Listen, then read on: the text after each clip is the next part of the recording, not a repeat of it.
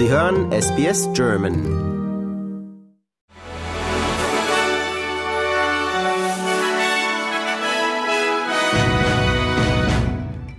Rettungskräfte setzen den Kampf zum Schutz von Häusern und Ackerland fort, auch während im Osten von Victoria die Gefahr weiterer Überschwemmungen wächst. Für den Hafen von Sale wurde eine Evakuierungswarnung herausgegeben, da befürchtet wird, dass der Thompson River seinen bisherigen Hochwasserpegel übersteigen könnte. Den Bewohnern wurde mitgeteilt, dass eine Rückkehr in die Stadt nicht sicher sei und sie stattdessen an einem möglichst hohen Ort Schutz suchen sollten. Zu den am stärksten gefährdeten Gebieten gehört der South Gibson Highway, der Sale Motorway und andere Straßen in der Nähe des Thompson River. Sorgen breitet auch die Hochwasserlage um Gemeinden rund um Bangaretta.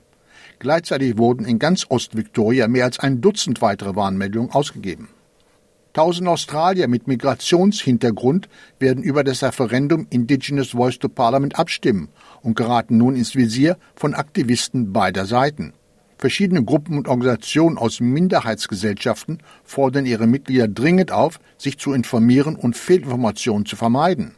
Eva Hussein ist ein ehemaliger Flüchtling und Leiterin eines Sprachdienstleisters, der Informationsmaterialien für die Volksabstimmung anbietet. Sie behauptet, multikulturelle Gemeinschaften seien nicht ausreichend über das Referendum informiert worden. Der frühere US-Präsident Donald Trump bringt sich bei der Wahl für den vakanten Vorsitz des Repräsentantenhauses in Washington ins Spiel. Er sei angeblich von Vertretern der eigenen Partei gefragt worden, für eine kurze Zeit zu übernehmen, sollte es keine Lösung bei der Wahl eines Nachfolgers für den abgesetzten Kevin McCarthy geben. Eine Wahl Trumps in die dritthöchste politische Position in den USA hätte große symbolische Bedeutung. Anhänger des Ex-Präsidenten hatten am 6. Januar 2021 gewaltsam das Kapitol erstürmt. Bei einem Drohnenangriff auf eine Militärakademie in Syrien sind nach Angaben mehr als 100 Menschen getötet und mindestens 125 verletzt worden. Wie die in Großbritannien ansässige syrische Beobachtungsstelle für Menschenrechte mitteilt, erfolgte der Angriff auf die Akademie in der Stadt Homs, als dort gerade Offiziere ernannt wurden. Die syrische Armee dagegen macht terroristische Organisationen für den Angriff verantwortlich. Und bei einem russischen Raketenangriff im ostukrainischen Gebiet Charkiw sind mindestens 51 Menschen getötet worden. Inzwischen warnt Präsident Zelensky beim Europagipfel in Granada vor einem Nachlassen bei der Unterstützung für den Abwehrkrieg gegen Russland.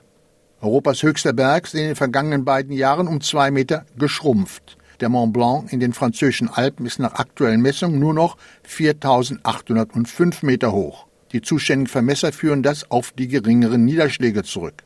Bei der nächsten Messung könnte der Berg aber auch wieder zulegen, hieß es in Chamonix. Schwankungen bis zu fünf Metern seien nicht ungewöhnlich. Der Gewinner des diesjährigen Literatur- und Nobelpreises ist der Norweger Jon Fosse. Der 1959 geborene Autor wird laut der Schwedischen Akademie für seine innovativen Stücke und Prosa geehrt, die dem Unsagbaren eine Stimme geben. Fosse gilt als außergewöhnlich vielseitiger Autor. Seine mehr als 50 Werke wurden bereits in etwa 40 Sprachen übersetzt. Der Geehrte nahm seine Auszeichnung mit norwegischer Gleichmut an und sagte lakonisch, höher als bis zum Nobelpreis wirst du nicht kommen. Danach geht alles bergab. Erfolg in Norwegen hatte auch der Bundesligist Bayer Leverkusen. Die Werkself gewann auch ihr zweites Gruppenspiel in der Fußball-Europa League bei Molde im Südwesten von Norwegen mit 2 zu 1 Toren. Der SC Freiburg musste dagegen mit 1 zu 2 Toren eine Niederlage gegen West Ham United aus London hinnehmen. Und in der Conference League hat derweil Eintracht Frankfurt einen Rückschlag erlitten. Die Hessen verloren beim griechischen Club PAOK Saloniki 1 zu 2. Und das war der SBS German Newsflash, gesprochen von Wolfgang Müller.